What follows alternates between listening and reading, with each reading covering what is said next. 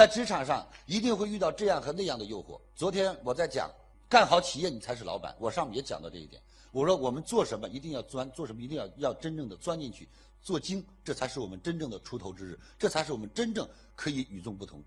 各位，人的一辈子一定要具备一技之长。我记得我小的时候，村子上，这个给姑娘找找老公，就是找找找丈夫，一般都要找什么样的小伙子呢？说这小伙子有点手艺吗？什么叫手艺？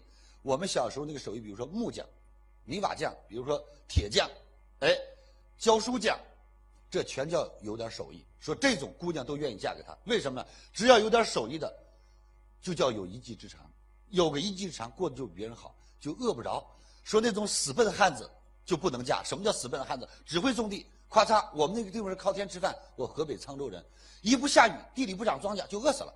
但是呢，你会个木工，出人家打个窗户，打个门哎，挣点零用钱回来，还能贴补家里头，是不是？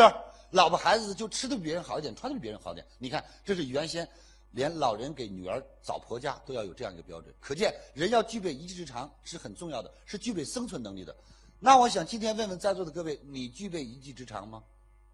我问问这个帅哥，你好，请问您是从事什么工作的？从事那个销售工作。从事销售工作，您认为您的一技之长之长是什么？嗯，能打动每个客户，就是说你能懂销售，你这是一技之长。请问你是销售业务员还是销售经理？嗯，我是职业经理，就是销售经理呗。职业经理人已经做销售做到经理级别了，现在做到老板级别了。做到老板级别了，恭喜你，这就叫一技之长，请坐。来，各位，我要告诉大家，如果他跟我说老师，我现在是一个业务员，那很简单，他就真的只是一技，一技和一技之长，大家一定要分清楚。一定要听清楚哦！一技只能养家，之长方可致富。何为一技？何为一技之长？你比如说，给我化妆的小姑娘，给老师化妆，化一个妆大概也就挣个一百块。但是如果毛国平给我化这个妆，至少得收我五千块，明白了吗？挣一百块的叫一技，挣五千块的叫之长。我们出去剪发，剪一个发收你六十三十，这叫一季；剪一个发收你一千两千，叫职长。各位，我们听人家唱一首歌，收你二百，叫一季，为这个养家糊口；听一首歌二十万，这就叫职长。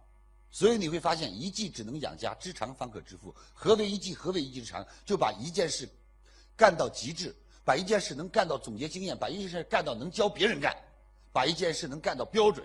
这叫一技之长。什么叫工程师？师字，凡是在国外当在师字都特别值钱，啊，什么老师，啊，美容师、化妆师，只要带师字的都很值钱。中国现在也是。这个师是怎么来的？这个师叫一技之长，在这个行业当中，最早是学生，学生慢慢从学生变成老师，可以总结，可以教别人了，你就一一技之长了。当你具备一技之长，你的收入就比别人高了。各位能听懂吗？所以各位要不要增加自己收入？要不要？那现在一定要首先确定你是一技还是直长。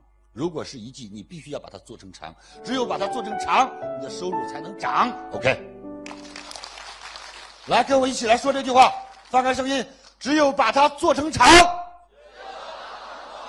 工资才能涨。只能把只有把一技做成长，工资才能真的涨。鼓掌！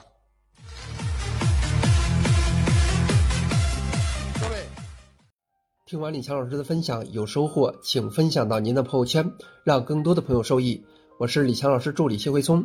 如果您在个人成长、演讲口才、事业家庭等方面有困惑，可以添加微信幺七六二五六二三九九六，领取李强老师的视频课程。